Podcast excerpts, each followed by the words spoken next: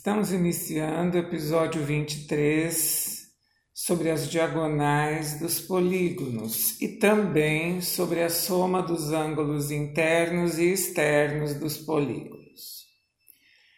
A primeira parte deste episódio é sobre as diagonais de um quadrilátero. Você sabe o que significa diagonal? Nós utilizamos essa palavra em situações diferentes. Por exemplo, uma TV é medida em polegadas. Existem TVs de 40, 50, 55 polegadas, até maiores e também menores.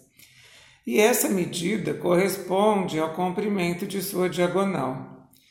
Então, não se trata do comprimento nem da altura nem da largura da TV, mas sim ao comprimento de um canto a outro, atravessando a tela da TV do canto inferior esquerdo ao canto superior direito, por exemplo. Eu também costumo arrumar a mesa para as refeições, colocando um guardanapo de papel para cada pessoa ao lado de cada prato. Eu costumo dobrar cada guardanapo quadrado escolhendo uma das suas diagonais, juntando dois cantos opostos, obtendo a forma de um triângulo. Então, considerando um quadrado, sua diagonal é o segmento que se estende de um vértice a outro, não consecutivo, ou dois vértices opostos. Esses segmentos, portanto, são como pontes unindo dois vértices não consecutivos e são determinadas somente nos polígonos convexos. Polígonos convexos são como aqueles quadriláteros que chamamos de quadrados e retângulos, por exemplo. Então, nós vamos observar algumas coisas com relação à diagonal. No triângulo não há diagonal pois os vértices são sempre consecutivos. Você, se nomear os vértices de um triângulo em ABC, você vai ter o lado AB, o lado AC e o lado BC, sem a possibilidade de nenhuma diagonal fazer essa, esse corte, vamos dizer assim, de um vértice a outro. Todos são, todos esses segmentos são lados do triângulo. É importante também que a gente saiba que as diagonais só se cruzam nesses polígonos convexos, que são então como o quadrado, como o retângulo, aqueles em que os ângulos internos apresentam os vértices voltados para fora, aqueles que não têm uma concavidade, ok? Essas diagonais podem se cruzar. Elas podem se cruzar ao meio, ou seja, nos seus pontos médios. Elas podem se cruzar no ponto médio de apenas uma delas. E elas podem apenas se cruzar em um ponto qualquer, fora dos pontos médios. Nós vamos nos limitar ao trabalho de construção de quadriláteros inicialmente que possuam diagonais unidas nos seus respectivos pontos médios e formaremos quatro quadriláteros diferentes. Com diagonais iguais, nós teremos o quadrado e o retângulo, e com diagonais diferentes, teremos o losango e o paralelogramo. O material necessário para esse trabalho serão aqueles palitos de sorvete, palitos de madeira achatados. Eu vou precisar de seis maiores de mesmo tamanho e de dois menores, e esses dois menores de mesmo tamanho. E vários percevejos, porque nós vamos uni-los e depois podemos completar esses quadriláteros com percevejos também. Nós também vamos precisar de placas de isopor, mais ou menos do tamanho do papel sulfite, do papel A4, com um pouco mais de 2 centímetros de espessura. E nós vamos revesti-las, nós vamos forrá-las com feltro ou flanela. Por quê? Elas serão perfuradas E para perfurar, nós vamos precisar de alfinetes de plástico. Existem alfinetes de plástico que servem para unir trabalhos em tricô e crochê para não danificar o tecido. E também vamos precisar de um barbante fino ou linha grossa, vai ser uma opção que eu vou dar. Ok? Então, nós vamos à primeira construção, nós vamos iniciar a primeira atividade. Você naturalmente já providenciou o material. E nós vamos então realizar a primeira atividade com dois palitos iguais. Nós vamos prender, nós vamos fixar dois palitos iguais em seus pontos médios com um percevejo. Forme uma cruz. Você deve formar ângulos de 90 graus, ou seja, esses dois palitos estarão então perpendiculares um ao outro. Nós vamos deitá-los sobre a placa de isopor forrada.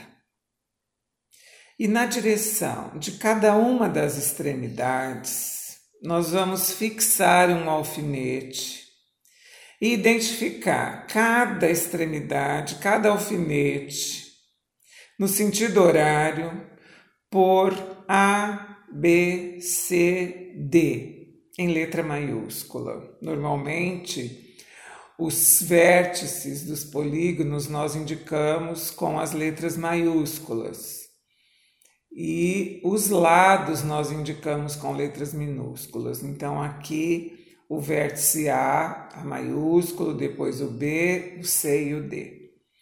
Nós teremos então os quatro alfinetes representando os vértices do polígono desta figura ABCD. Para formar este polígono, nós podemos, eu vou dar duas opções: passar uma linha grossa ou um barbante mais fino, envolvendo, cercando esses quatro alfinetes. Nós vamos dar um jeito de prender para que essa situação fique firme. Se houver dificuldade com a linha, nós podemos então fazer um caminho de, com vários percevejos fixando aí no isopor, de A a B, de B a C, de C a D e de D a A, em linha reta, um caminho formando os lados desse quadrilátero, ok? Pronto, feito isso, ligando os pontos ABCD com esses percevejos ou envolvendo os quatro alfinetes com a linha, você obteve um quadrado. Vamos nos lembrar que as diagonais são os palitos iguais e perpendiculares e com 90 graus entre eles, ok? Segunda atividade. A segunda atividade nós vamos novamente usar dois palitos iguais prendê-los em seus respectivos pontos médios, mas agora eles não devem estar perpendiculares. Vamos repetir todas as orientações. Vamos fixá-los em seus pontos médios, formar então um cruzamento de forma que não estejam formando ângulos de 90 graus, então estão formando ângulos quaisquer aí. Vamos deitá-lo sobre a placa de isopor forrada e vamos fixar um alfinete em cada uma das extremidades e identificá-los no sentido horário por A, B, C e D maiúsculo. Nós teremos então os quatro alfinetes representando os vértices deste polígono, os vértices A, B, C e D. Então, nós passaremos uma linha ou barbante envolvendo, cercando esses quatro alfinetes, ou faremos a fixação de uma linha de percevejos, então percevejos enfileirados em linha reta, formando os lados deste novo quadrilátero. Pronto, nós com estes palitos iguais e não perpendiculares determinamos os vértices de um retângulo. Vamos agora para a terceira atividade. Para a terceira atividade, nós vamos utilizar dois palitos de tamanhos diferentes. Então, um palito maior e um palito menor e fixá-los em seus pontos médios com um percevejo. Eles agora devem estar cruzados em 90 graus, formando ângulos de 90 graus, portanto, essas diagonais devem ser perpendiculares. Repita todas as orientações, fixe os alfinetes nas extremidades e aí você está utilizando a linha ou fazendo o caminho dos percevejos. E aí você obteve com as diagonais perpendiculares um losango. Tudo bem até aqui? Nós vamos agora para a quarta atividade.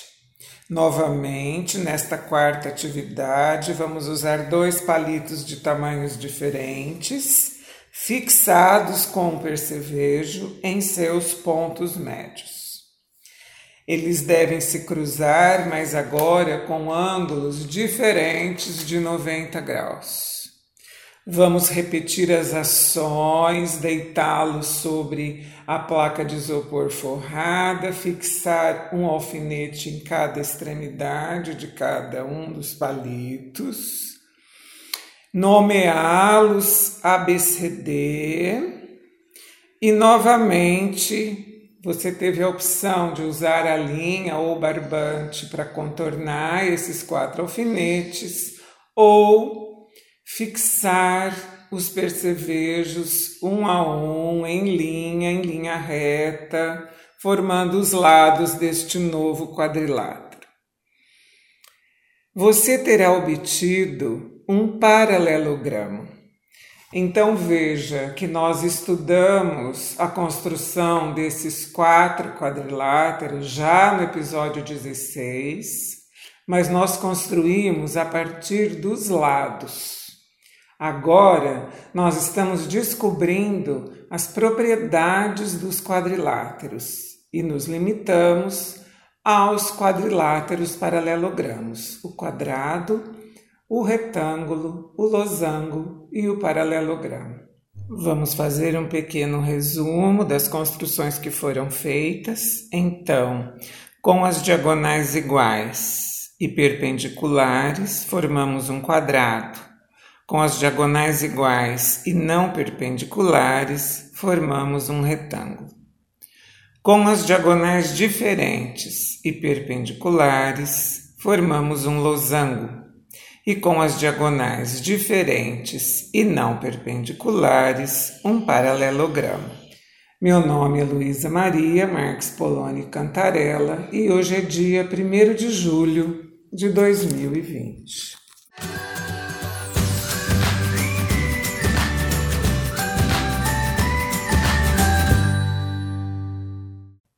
Dando continuidade ao trabalho com as diagonais, eu quero abordar aqui uma situação muito interessante.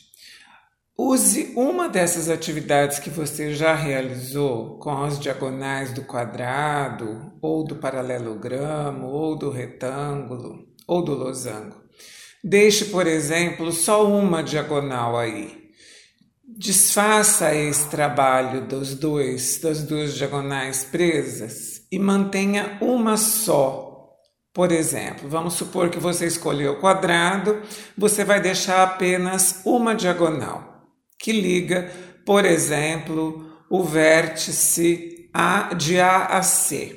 Nesse caso, a diagonal dividiu esse quadrado em dois triângulos, correto? No episódio 15, com a ajuda dos triângulos recortados e das dobraduras, nós verificamos que a soma dos ângulos internos de um triângulo é sempre igual a 180 graus. Se agora, traçada uma das diagonais de um quadrilátero, nós obtemos dois triângulos, o que isso significa? Se cada triângulo tem a soma dos ângulos internos em 180 graus, nós podemos afirmar que nos quadriláteros essa soma equivale a dois triângulos, portanto, a duas vezes 180 graus a 360 graus. Meu nome é Luísa Maria Marques Poloni Cantarella e hoje é dia 1 de julho de 2020.